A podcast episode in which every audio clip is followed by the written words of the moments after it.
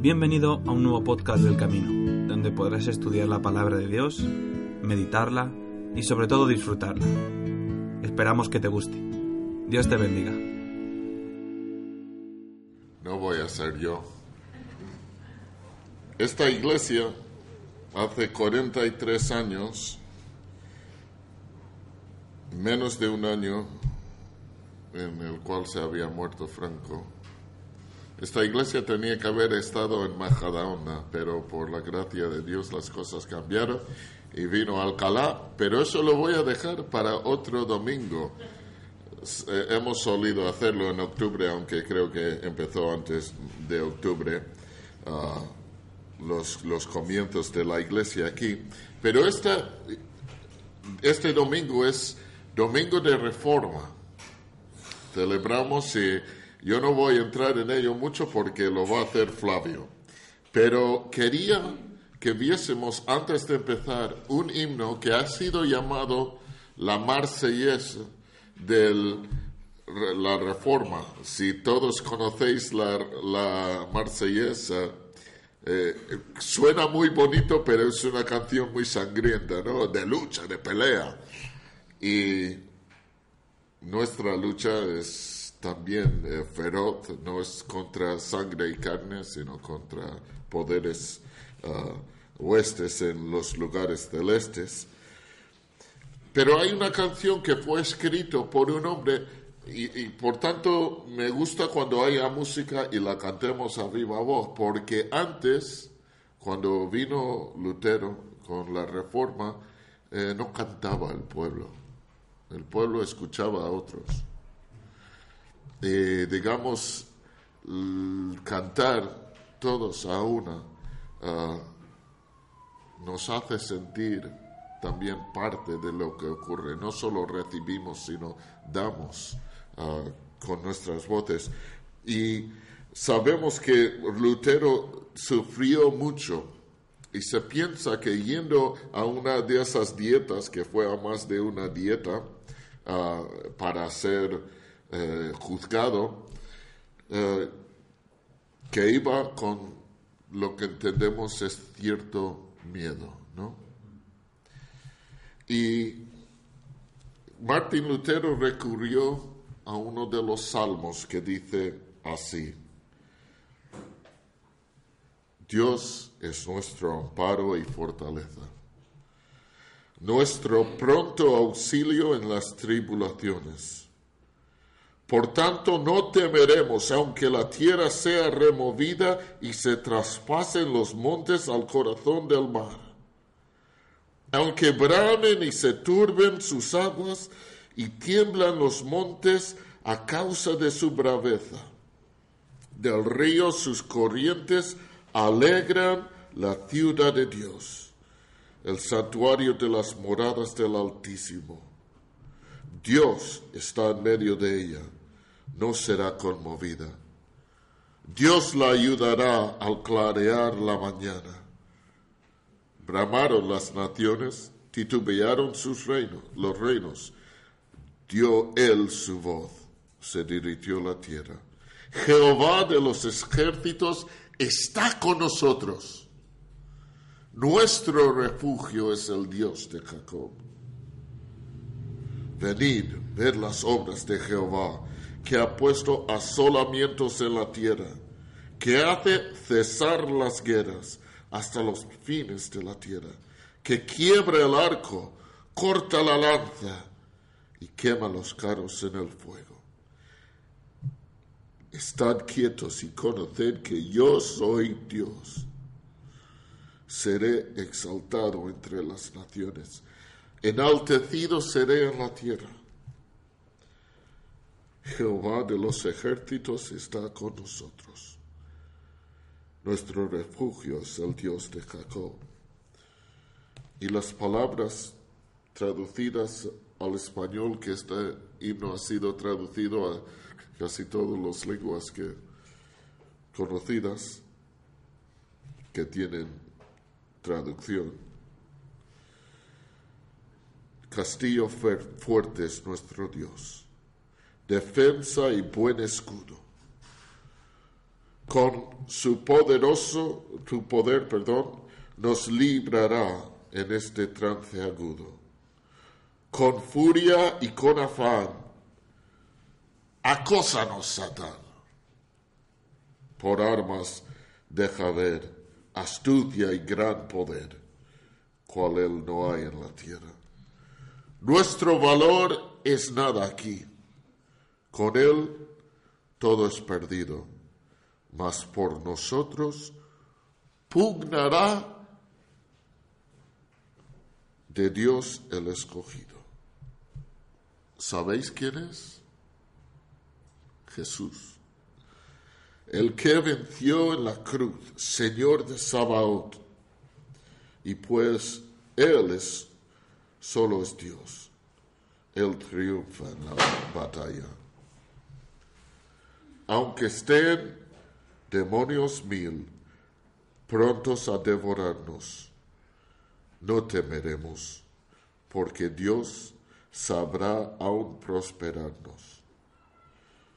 Que muestre su vigor Satán y su furor, dañarnos no podrá, pues condenado es ya por la palabra santa. Vamos a poner un vídeo donde cantan esto y es muy bueno, ¿no? Porque empieza el castillo donde estuvo eh, escondido un año, pero también va a Roma. Y sabemos que esto, pues, ah, dio con los cimientos ah, de la iglesia en ese tiempo y de él nació nuestra libertad. Ah, hay una cosa, dicen que este himno la cantaban al pasar no solo Lutero, sino otros cuando iban en estas procesiones, donde iban a ser juzgados para darles ánimo.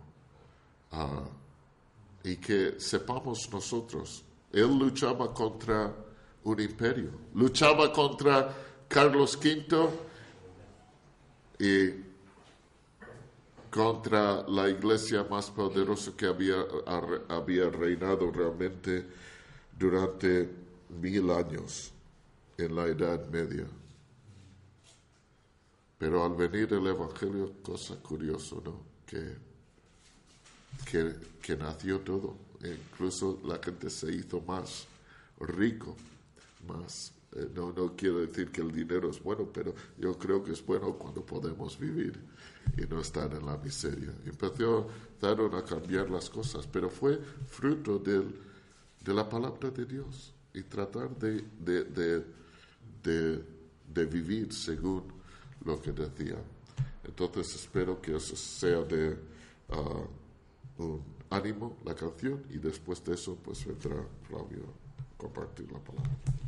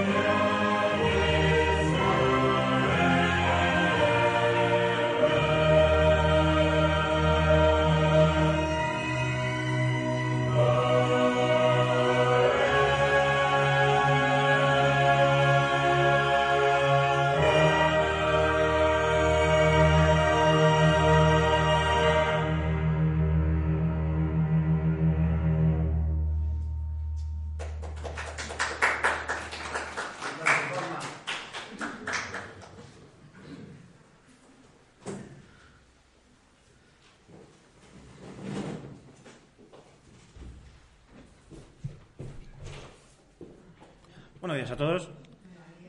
El himno es muy bonito y más contando, como ha dicho Noel, cuando se cantaba y era cuando ibas de camino a una dieta. Eh, parecido a la vida de hoy sería un juicio en el que las únicas opciones eran o te retractabas o te retractabas y por si acaso si no te mataban también. Entonces, eh, tener eh, el himno de ánimo, en el caso, como veremos, con Lutero era estaba muy bien. Si veis que aquí tengo muchos micrófonos, no es porque sea muy importante, sino porque estamos haciendo pruebas de sonido. Entonces, el, que mejor nos suene es el con el que nos quedamos. No es, hay muchos. Y bueno, hoy, como bien ha dicho Noel, es el único último domingo de octubre. Se celebra el aniversario de la Reforma. En United Kingdom es eh, el Día de la Biblia. Aquí lo celebramos en marzo. Y me gustaría, hablé con él para hacer eh, un pequeño celebración, o sea, algo para recordarlo todo el proceso de la reforma, que no fue ni sencillo ni corto y tuvo una importancia inmensa en nuestra historia. Pero antes quería ver un par de cosas, como bien dice aquí, historia previa y posterior, pues ahora tenemos la previa. También pido disculpas porque soy de ciencias, no de letras, entonces tengo aquí mis chuletas con, con los años y las fechas, porque soy bastante malo en ello, perdonadme por ello.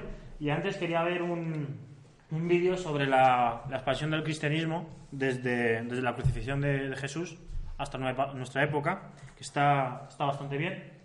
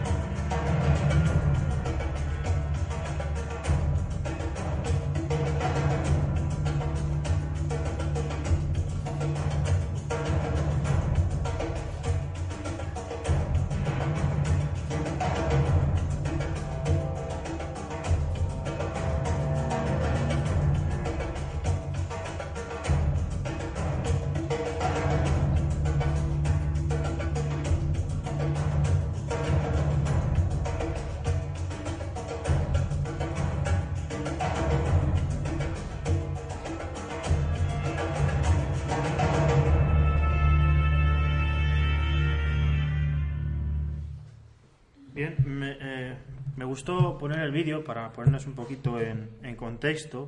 Como dije, vamos a empezar por el principio. Y es que, ¿qué pasó con los doce apóstoles? Sabemos si leemos sobre sus vidas en hechos, pero muchos no nos dicen cómo acabaron.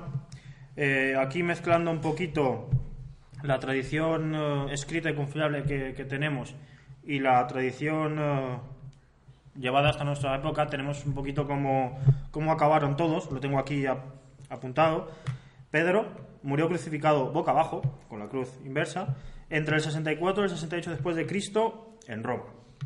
Andrés murió crucificado en forma de X, la cruz de San Andrés, que es una cruz en forma de X, en Patras, Acaya. Jacobo fue decapitado por Herodes, y aquí no se sabe la fecha si fue en el 44 después de Cristo o en el 62 después de Cristo.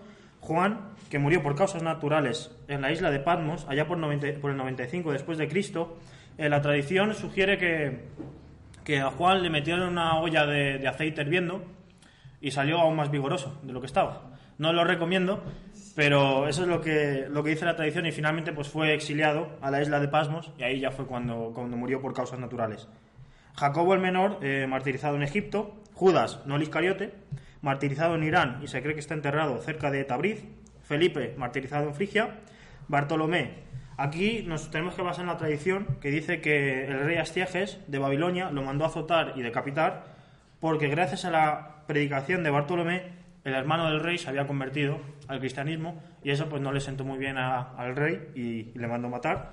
Mateo, aquí algunas fuentes dicen que fue martirizado, pero otras que murió de muerte natural. Tomás murió atravesado por una lanza y se dice que sus restos se trasladaron a Edesa. Y Simón, la tradición sugiere que fue martirizado aserrándolo en dos, partiéndolo por la mitad. Y bueno, a Judas Iscariote ya sabemos lo que, lo que le pasó. Y, vemos aquí cómo estos hombres estuvieron dispuestos a morir y de, formas no, muy bonitas, que digamos, por repartir el Evangelio, por llevarlo a la máxima cantidad de, personas posibles.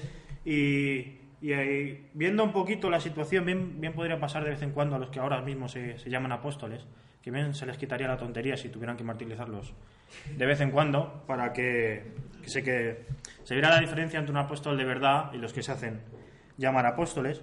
Pero aquí hacemos un salto en el tiempo y vemos aquí a este bonito monumento caramelo para que me diga qué monumento es y dónde está. Es el monumento de Lutero en Worms. ¿vale? Aquí está Lutero, aquí están las figuras importantes que llevaron en, en la reforma y aquí están lo que se denominan los cuatro pre-reformadores, que vamos a hablar de ellos ahora mismo, que fueron personas que también eh, tuvieron ideas parecidas a, Lutero cientos de años antes que él, el primero 400 eh, años antes que él y luego se fueron acercando en el tiempo, y que también eh, pues fueron, tuvieron sus dificultades. primero de ellos es Pedro Baldo, aquí está, está su, estatua, arriba estaría, aquí estaría Lutero, pues esta es la suya. Pedro Baldo nos cuenta la historia. Estamos, nos situamos el joven rico, pero aplicándolo bien, en 1170 después de Cristo, en el que Baldo pues era un hombre muy rico, era un comerciante, tenía muchísimo dinero, allá por la ciudad de León, y tenía en una esposa, dos hijas, y bueno, la vida le iba muy bien, hasta que se dice, aún no se, no se, sabe eh, por qué bien, escuchó a un eh, juglar eh, cantar una canción espiritual o se murió un amigo suyo, y entonces se empezó a preocupar por la, su, salud espiritual, qué iba a pasar con él cuando vio, vio esa situación. Entonces, su primera decisión, una decisión sabia, fue leer la Biblia. Pero, como sabréis, del domingo pasado, la única Biblia que había era la Vulgata Latina, muy bien, que estaba en latín. Y como cualquier persona normal de por aquel entonces no se sabía latín, pues mandó traducirla. Y mientras se la estaban traduciendo, también buscó asesoramiento espiritual en uno de los sacerdotes, quien le enseñó la historia del joven rico con Jesús. Pero este, a diferencia del joven rico, sí que la aplicó bien, eh, guardó ciertas propiedades, cierto dinero para su esposa e hijas, para que pudieran vivir, y él el resto lo vendió todo y fue a, predicar a los pobres, totalmente dependiente de, de Dios Allá por 1175 después de Cristo eh, logró tener a un número considerable de, hombres y mujeres eh, afines a su, a su doctrina que también vendieron todas sus propiedades y predicaban a los pobres totalmente dependientes de, la providencia de Dios. Y cuanto más, con ya la Biblia en su, en su idioma y predicando en el idioma de la gente, cuanto más leía las escrituras, más se daba cuenta de que la iglesia estaba, estaba obrando mal y que se estaban alejando de, de la verdadera enseñanza que, que demandaban las escrituras. Entonces, ante esta situación, eh, Baldo no se quedó callado, sino que empezó a, quejarse de ello. La situación, eh, pues obviamente atrajo la oposición de, de, los que estaban ahí presentes en la iglesia, pero eh, apeló al Papa Alejandro III, en el 81 murió, que le cedió el voto de pobreza, entonces le dejaron seguir predicando un poquito ahí tranquilo, pero un par de, años después, cuando se eligió el nuevo Papa, a Lucio III, eh, automáticamente se le quitó y volvieron a perseguirlo. Finalmente, en el 83, fueron excomulgados y eh, asesinados por herejes.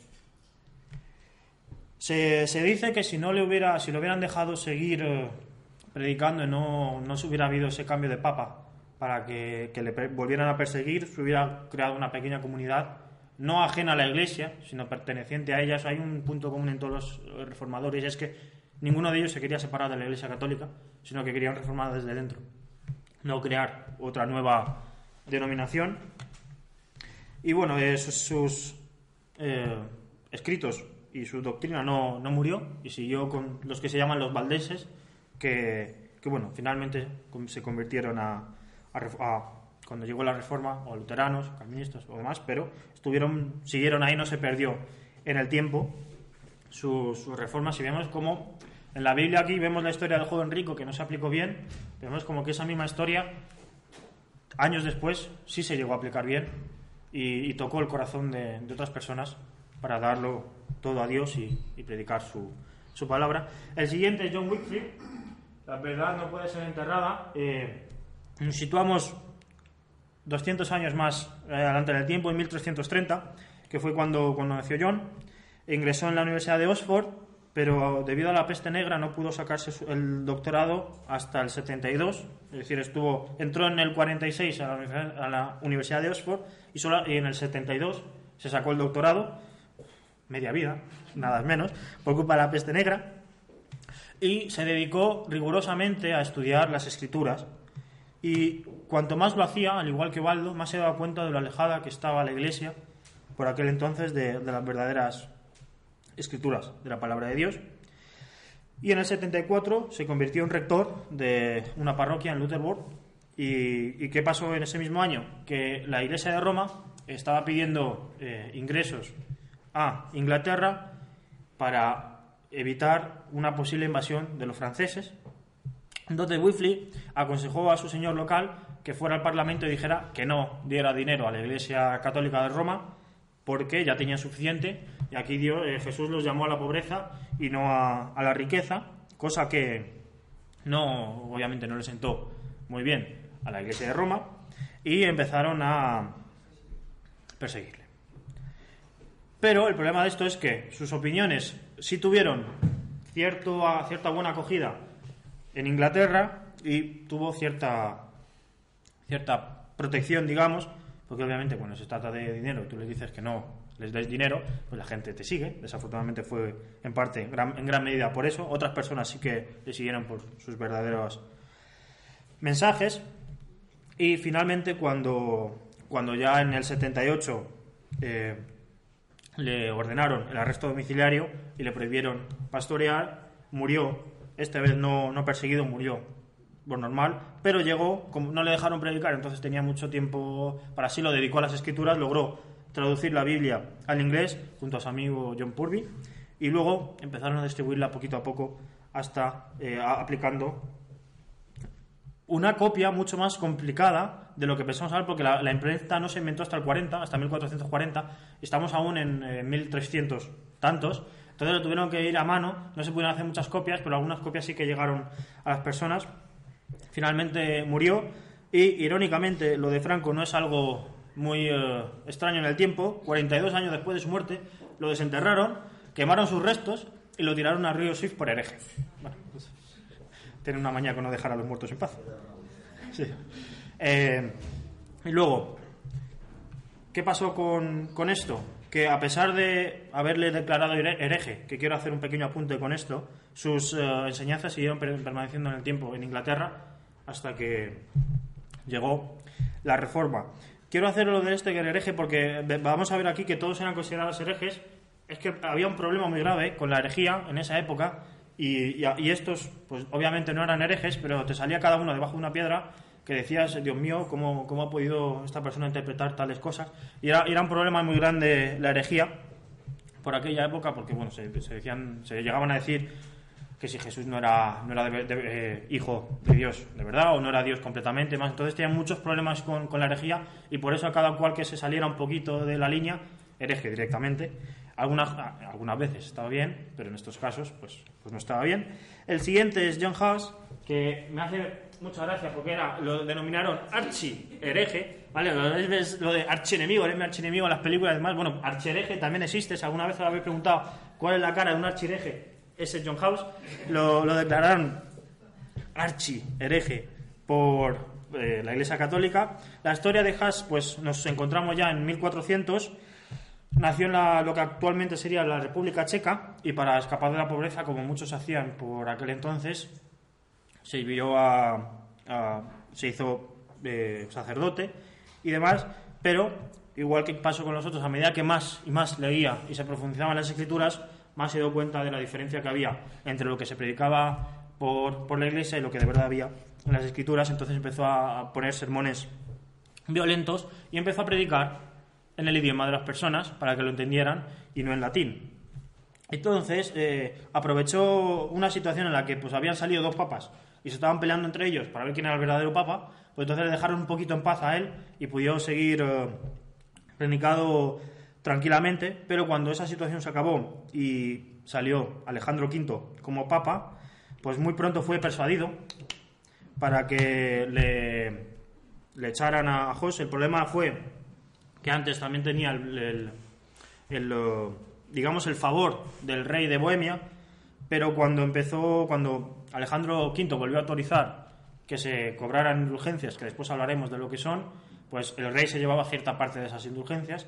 Entonces, como no es bueno tocar el dinero del rey, perdió el favor de, del rey y finalmente, pues, los comulgaron, lo llamaron archereje y aquí es lo que más, más pena da. Lo invitaron al concilio de Constanza. Él tenía miedo de ir porque ya sabemos que el concilio es parecido a una dieta, ahí te iban a, matar y más como esto. Pero bueno, le prometieron seguridad y además le, dijeron que bueno, ese concilio iba a tener grandes reformas en la iglesia y que por favor si, pudiera venir para tal. Y él aprovechó esa situación y dijo, bueno, hacen falta reformas en la iglesia, voy a ir, le prometieron un salvoconducto todo y nada más llegar lo metieron en la cárcel y estuvo seis meses ahí hasta que finalmente seis meses después lo sacaron, le dijeron que se retractara, él se negó, le desnudaron, le pusieron el gorro de burro y lo ejecutaron. Lo quemaron encima de la pila de sus libros, atado a un poste, y le prendieron, le prendieron fuego y le denominaron archi hereje. Y por último, y antes de llegar a Lutero, tenemos a Girolamo Savonarola. Aquí ya nos encontramos en el 1452, ya estamos muy cerca de Lutero, en eh, Italia. Eh, nació de una familia adinerada y llegó a Florencia en el 90 reconocido por su gran conocimiento, había estudiado el tema y llegó a predicar en la, Gran Catedral de Florencia, que si no se la habéis visto es muy bonita, y da la casualidad que de nuevo predicaba en el idioma de las personas y no en latín, usando también poderosas imágenes y un lenguaje sencillo de las escrituras para que la gente lo pudiera entender y pudieran ver la verdad de escritura. Esto, por supuesto, no sentó bien a la Iglesia Católica y entonces, pues, hubo varios problemas con los papas y demás. Tuvieron, llegó a ser, se echaron a la familia de Medici de, Florencia, llegó a ser él como el alcalde y tal. Entonces eh, llevó, empezó a montar hogueras de vanidades donde se quemaban eh, objetos que no se consideraban cristianos y, demás, pero llegó Alejandro VI y es irónico porque lo mató, pero lo, eh, lo criticó muchísimo hasta que finalmente Alejandro VI lo, lo mató. Eh, fue juzgado y quemado en la hoguera en el 98. Haciendo mi investigación vi que salió en un eh, episodio de Los Borgia, la serie de Los Borgia, y no sé si fueron sus últimas palabras o no, pero mirando a los Borgia les dijo, no se ha olvidado Dios de nosotros, hemos sido nosotros los que nos hemos olvidado de Dios, diciéndoselo antes de que le colgaran y le, y le quemaran. No sé si eso fue lo que, para hacerle bonita la serie, o si de verdad fueron sus, últimas palabras ante, ante los que le estaban fugando injustamente. Y ya aquí llegamos a, a Lutero, Martín Lutero. He dividido la sección en tres partes, su vida previa a, las a colgar las 95 tesis, cuando colgó las 95 tesis, y su vida posterior.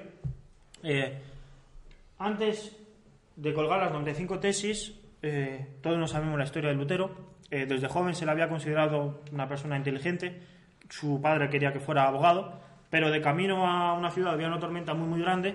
Empezó a tener miedo y invocó a Santa Ana para que si le salvara y pudiera llegar eh, vivo a, su destino, se convertiría en sacerdote. Déjame discutir que no fue Santa Ana, sino Dios el que le, le salvó. Y finalmente se convirtió en sacerdote, monje agustino, si no me equivoco. Agustino. Tengo un problema con los nombres, hay muchos. Esto es, eran agustinos, luego están los, otros y demás.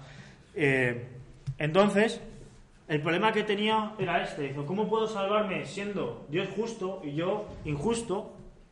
Eh, si alguien se tuviera que salvar por las obras, eh, se hubiera considerado que hubiera sido, tenido que ser Lutero, haciendo buenas obras continuamente, eh, todos sus, compañeros llegaron eh, del monasterio, llegaron a preocuparse por su salud mental, porque era un poquito tal, tal.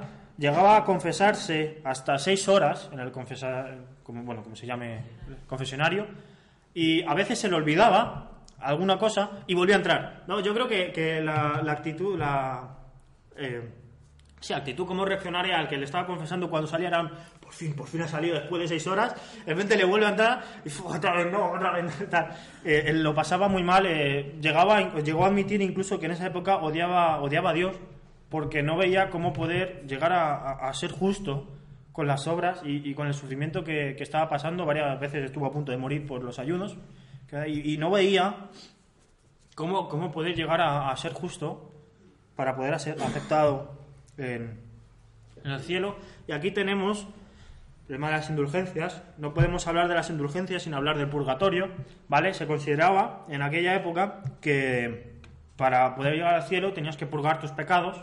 Entonces, haciendo confesiones y eh, purgar tus pecados en vida, pues como que se te perdonaban, pero por si acaso no te había dado tiempo a purgar todos tus pecados en vida, cuando morías, pues en vez de irte al cielo o al infierno, te ibas al purgatorio un- unos cuantos años a purgarte los pecados ahí los que no habías podido purgarte en vida y pues ahí vivías atormentado y demás durante eh, 40, 50, 60 años, depende de los pecados que, habías hecho.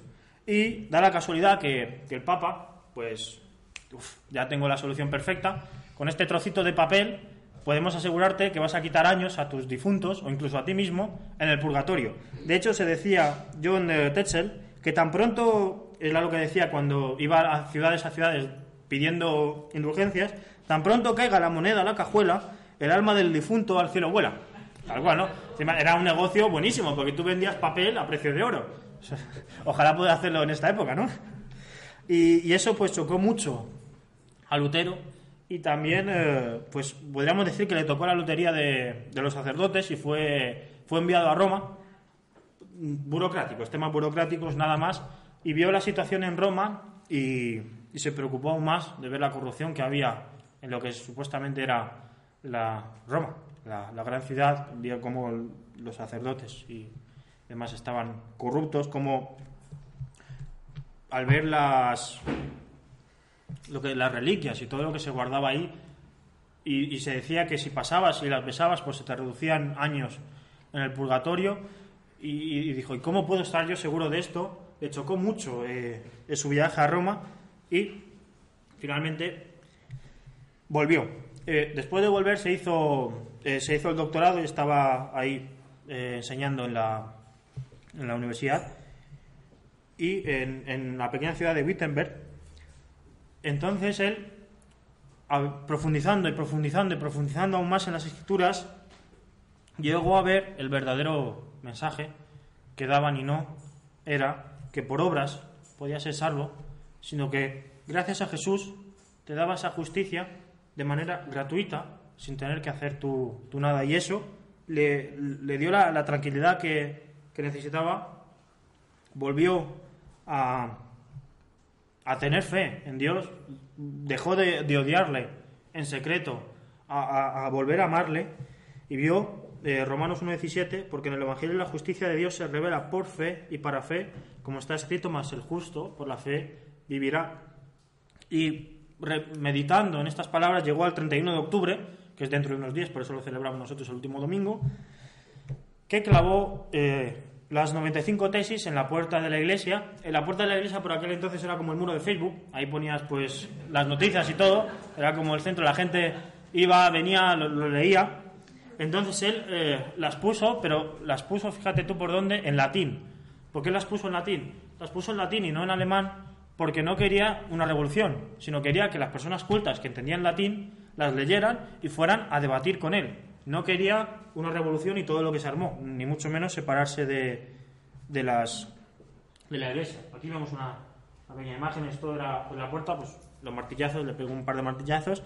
Luego, pues eh, lo que pasó después fue sorprendente cuanto menos, cogieron las tesis, empezaron a imprimirlas con la imprenta ya estaba inventada, entonces fue mucho más sencillo y en unas cuantas semanas en toda Alemania estaban eh, rondando sus tesis para que cualquiera las, las pudiera leer. Esto, por supuesto, convocó, provocó una- un revuelo muy grande, pero él siguió, siguió estudiando la, la palabra de Dios.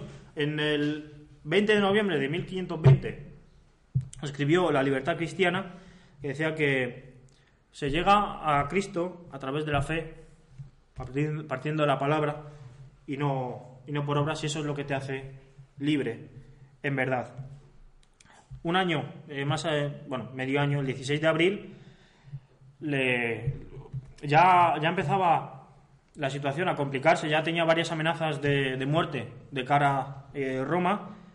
Le, invitaron a la ciudad de Worms, de ahí el monumento, a hacer la dieta de Worms, conocida como dieta de Worms, que era como, como un juicio, estaba de hecho Carlos V, emperador, ahí, estaba pues todo el mundo, ima- imagi- poner- no nos ponemos nosotros en situación, pero es como si ahora mismo un, un don nadie, porque era, era un monje agustino de Alemania perdida, entonces se viene aquí a hablar contra los, los más poderosos de, esa época, porque es verdad, es como lo- eran los amos de- del mundo, era Carlos V el emperador del imperio, luego estaría el Papa, los grandes sacerdotes, entonces es una, es una situación que impone mucho y más con- conociendo el historial que había venido. Eh, vemos cómo mentían cuando te decían que te iban a dar un salvoconducto y lo que te hacían era matarte. Entonces él, pues tuvo por supuesto miedo es una situación complicada ponerte tú a, a decirles que todo lo que estás haciendo está mal delante de ellos sin, sin casi seguridad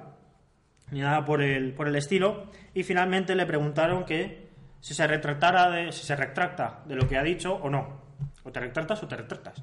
Entonces él pidió un día para recapacitar, fue una noche de profunda oración y llegó al día siguiente, aquí voy a citar sus palabras, dijo lo siguiente, a menos que sea convencido por el testimonio de las escrituras o por razón clara, pues no confío en el Papa o en el concilio, ya que es bien conocido que se han equivocado y se han contradicho a sí mismos con frecuencia, las escrituras que he citado me obligan a mantenerme firme en esta posición, pues mi conciencia está cautivada a la palabra de Dios. No puedo y no voy a retractarme de nada, ya que no es seguro ni correcto ir en contra de la conciencia. No puedo hacerlo de ninguna otra manera. Aquí permanezco, que Dios me ayude. Amén. El resultado de la dieta fue condenado a muerte. Le dieron 21 días para poner su vida en orden y después le fueron a matar. Y, nada y al salir de- del castillo, vinieron sus amigos, le secuestraron y se lo llevaron a, a un lugar seguro para poder seguir, seguir estudiando y demás. Y finalmente, eh, antes de, de morir, 18 de febrero de 1546, se le preguntó, de nuevo cito, ¿estás listo para morir confiado en tu Señor Jesucristo y confesar la doctrina que tú has enseñado en su nombre? A lo que Lutero respondió un sí rotundo. Y, viendo toda su vida que, podéis investigar y demás, él nunca quiso romper con, la iglesia ni, convertirse en eh, hacer una, reforma como, la que hizo de separarse de la iglesia católica, ni mucho menos eh, hacer todo lo que se... De hecho, se quejaba de que la gente se considerara luterana. Decía que, que no tenían que considerarse luteranos, que él no había hecho nada, que era solo Cristo el que lo hizo todo, que no se tendrían que, que denominar así.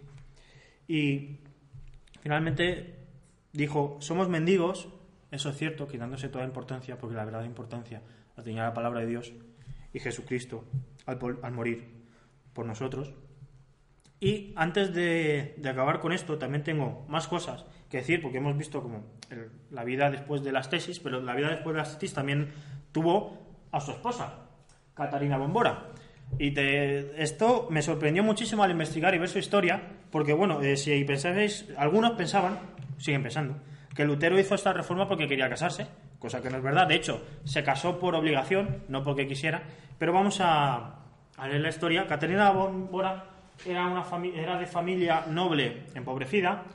Su madre murió a los cinco años, entonces se la llevaron a, un monasterio, bueno, donde se llevaban a los a los eh, huérfanos y finalmente cuando cumplió la mayoría de edad pues se hizo monja pero no, no le gustaba la vida, la vida de monja, cada vez se había aficionado más a los escritos de Lutero y le pidió a Lutero que por favor la, la sacara de ahí. Salir de- del monasterio de monjas si te pillaban era la muerte y después no podías hacer otra cosa porque eh, habías sido monja toda tu vida, ya no estabas en edad de casarte, entonces o, o- considerabas algún trabajo o, o tu vida no, era muy fácil. Entonces ella, con, junto con otras monjas, se escondieron en una carreta de pescado, que no quiero saber cómo olía eso, y esperaron a que se, se las llevaran y finalmente lograron, lograron escapar de- del monasterio de, de monjas. Y bueno, el problema que tenían ahora era qué hacer ahora, porque no se podían casar, pues ya no estaban en edad de casarse y necesitaban encontrar un trabajo o un buen marido. Y Catarina Bombora, que era muy luchadora, dijo, o yo me caso con Lutero o con su mejor amigo. Ah, Fue, fue muy directo, ambos no estaban casados por aquella época. Entonces, eh, Lutero, al ver la situación en la que en parte también la había puesto él, porque, porque había sido él el que había planeado lo de, lo de la carreta de pescado, pues se sintió responsable y decidió casarse con ella. Pero, fíjate tú por dónde, al final eh, se acabaron amando muchísimo. De hecho, Catarina Bombora, cuando murió Lutero, dijo que, aunque tuviera un imperio íntegro y lo perdiera todo, no sufriría tanto como está sufriendo ahora, porque el Señor se ha llevado a Lutero. Se querían tanto, se querían muchísimo. De hecho, Lutero confiaba plenamente en su juicio, era invitada a, las mesas donde debatían en su casa, pues ella también estaba en la mesa debatiendo junto, junto a los amigos de Lutero y demás, y, y para Lutero fue un fuerte, fuerte apoyo. De hecho, tengo el vídeo preparado para, para ponerlo las, las semanas que vienen, porque estaba, estaba muy bien y me sorprendió mucho y me alegré mucho también. Hizo algo muy importante y es que dio el ejemplo de cómo ser una mujer en la Reforma, posteriormente en el, protestantismo, fue el, el eje central donde la- las otras mujeres se apoyaban en ella y, y en su vida. Y finalmente, ya llegando a la conclusión, esto fue lo que dijo Stephen Nichols, el verdadero personaje en el día de la Reforma no es Lutero, sino la palabra de, de Dios, y Lutero estaría íntegramente de acuerdo con estas palabras, porque, como hemos visto con todos los reformadores previos a Lutero y el propio Lutero, ellos lo que querían no era su- tener más poder o, lo que fuera, de hecho, es como acabaron, la mayoría muertos quemados, y si no, de pobres. Sino lo que querían era que la, escritura de Dios llegara a todas las personas, en un idioma que ellas las pudieran entender, pudieran debatir y pudieran ser libres, porque como bien dice la escritura, la verdad os hará libres. Si a ti te lo dicen en un, idioma en el que no lo entiendes, esto pues te crees lo, que te digan, porque tienen aquí el librito y tú no lo puedes leer porque no está en tu idioma, entonces pues le, le tienes que hacer caso. Y vivían esclavos, vivían esclavos con el purgatorio, dando de lo poco que tenían para una mentira, creyendo que hacían bien a sus, a sus seres queridos, ya vivos o muertos, y lo único que hacían era enriquecer a, a la iglesia de Roma. Y eh, salieron las cinco fide, las cinco solas de, de la reforma, que las voy a decir es solo escritura, que es solo mediante la escritura de la palabra de Dios, solo fide, que es solo por fe, solo gracia, solo por la gracia de Dios, solo Cristo, solo mediante Jesucristo. Somos salvos y solo Dios, gloria, perdón por mi latín, eh, solo a Dios la gloria. Y esto une perfectamente lo que fue la reforma, íntegramente en el que el poder que, daba la palabra de Dios no se la escondieron, sino que se la dieron a las personas y ante la, la pregunta, que es una pregunta muy, muy buena, la de cómo puedo ser yo justo si soy injusto y Dios es un ser justo.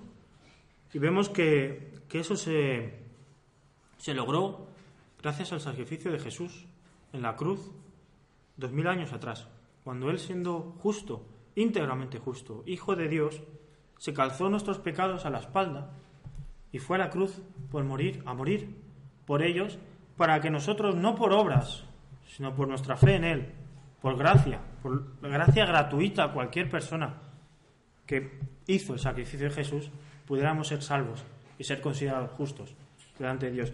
Esto a Lutero le costó casi su vida darse cuenta de ello.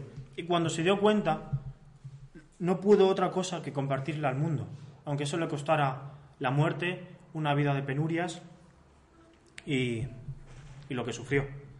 Pero veo que aquí el importante no era él, sino lo importante de verdad era la palabra de Dios. Hemos visto al principio la, el globo del mundo, eh, morado representando la extensión del cristianismo, que yo sepa aún no está todo morado, aún tenemos trabajo que, que hacer y aún hay personas que no tienen la palabra de Dios en sus idiomas y solo teniéndola sus idiomas, pudiendo ellos leerla de manera independiente para poder aprender, considerarán la libertad y con ello verán el verdadero mensaje que contiene la palabra. No para enriquecer a algunos pocos, sino para enriquecer la vida de las personas que la leen. Muchas gracias.